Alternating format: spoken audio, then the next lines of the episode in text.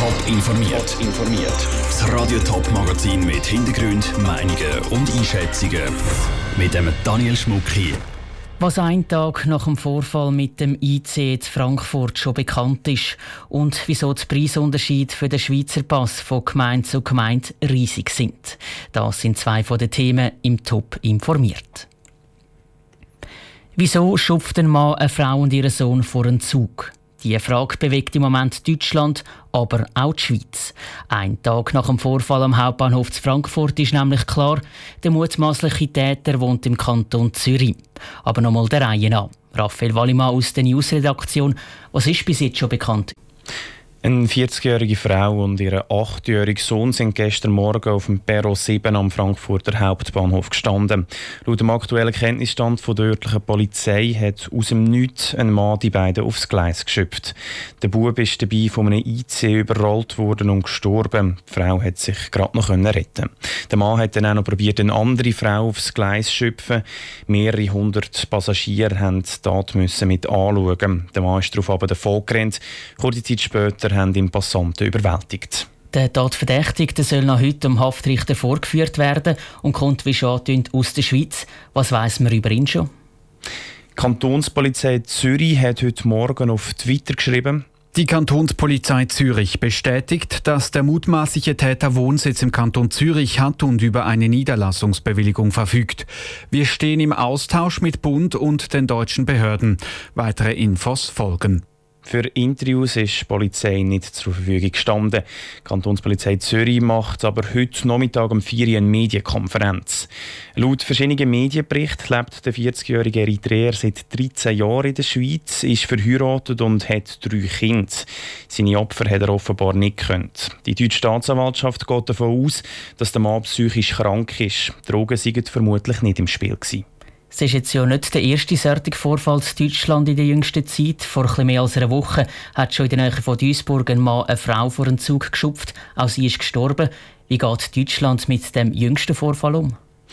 Natürlich steht das ganze Land unter Schock. Der Innenminister Horst Seehofer teilt mit. Ich bin tief bestürzt und verurteile diese entsetzliche Tat auf das Schärfste.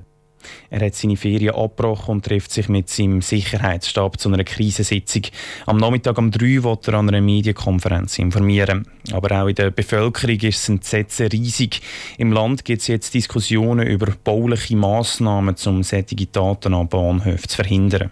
Danke für die Informationen, Raphael Wallimann. Radio Top berichtet weiter über die neuesten Ereignisse rund um den tödlichen Vorfall mit dem IC zu Frankfurt und ist am Nachmittag auch mit dabei an der Medienkonferenz der Kantonspolizei Zürich. 800 Franken. So viel muss ein Ausländer zu Lausanne zahlen, wenn er den Schweizer Pass will. Wenn ein Ausländer aber die Schweiz daheim ist, dann kostet ihn die Einbürgerung viereinhalb Mal so viel. Das Internetvergleichsportal Comparis hat die Bürgerungspreise in der ganzen Schweiz miteinander verglichen. Wie gross der Unterschied für den Schweizer Pass im Topland sind, weiss Pascal Schlepfer. Eine erwachsene Person, die schon seit 10 Jahren in der Schweiz wohnt, die zahlt in Frauenfeld 2450 Franken. Das ist der höchste Preis, der im Topland verlangt wird, sagt Leo Hug. Er ist der Gebührenexperte bei Comparis. Also wenn Sie Schweizer Bürger werden wollen, dann werden Sie eigentlich dreifache Bürger. Sie werden nämlich Eidgenoss, Sie werden Bürger von einem Kanton und gleichzeitig Bürger von einer Gemeinde. Und die dann separat Rechnung stellen die Unterschiede im Preis entstehen aber nicht beim Bund. Der verlangt jedes Mal 100 Franken, sagt Leo Hug.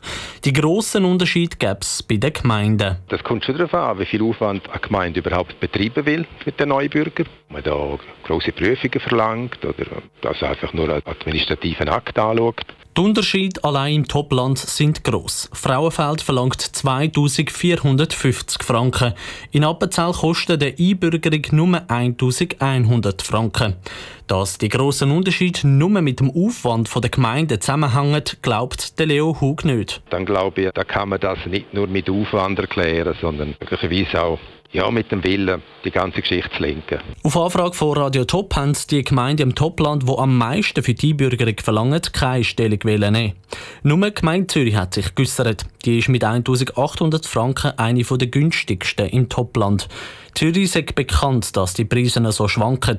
Solange Gemeinden bei der Einbürgerung kein Geld verdienen, sagt das aber in der Ordnung. Der Beitrag von Pascal Schlepfer. Die Gemeinden im Topland verlangen im schweizweiten Vergleich durchschnittliche Preise für die Einbürgerung. Ein Überblick mit der genauen Rangliste gibt es auf toponline.ch. Der Morgen ist die wichtigste Mahlzeit, heisst es immer wieder von Experten.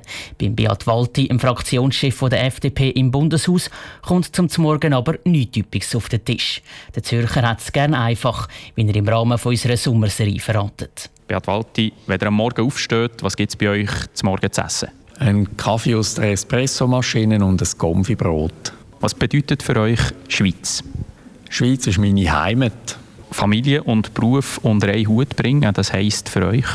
Sich gut organisieren, weil meine Frau auch arbeitet und die Kinder auswärts in die Schule gehen und das ist immer eine grosse Logistikübung. Wann habt ihr das letzte Mal so richtig geflucht? Wahrscheinlich, als ich mir irgendwo den Finger eingeklemmt habe. Wann habt ihr das letzte Mal mit Drogen zu tun gehabt? Also wenn Sie den normalen Weinkonsum nicht als Drogen würden, äh, beschreiben, dann habe ich noch nie Kontakt gehabt mit Drogen. Das hat jetzt dir gesagt? Ja, politisch gemeint natürlich.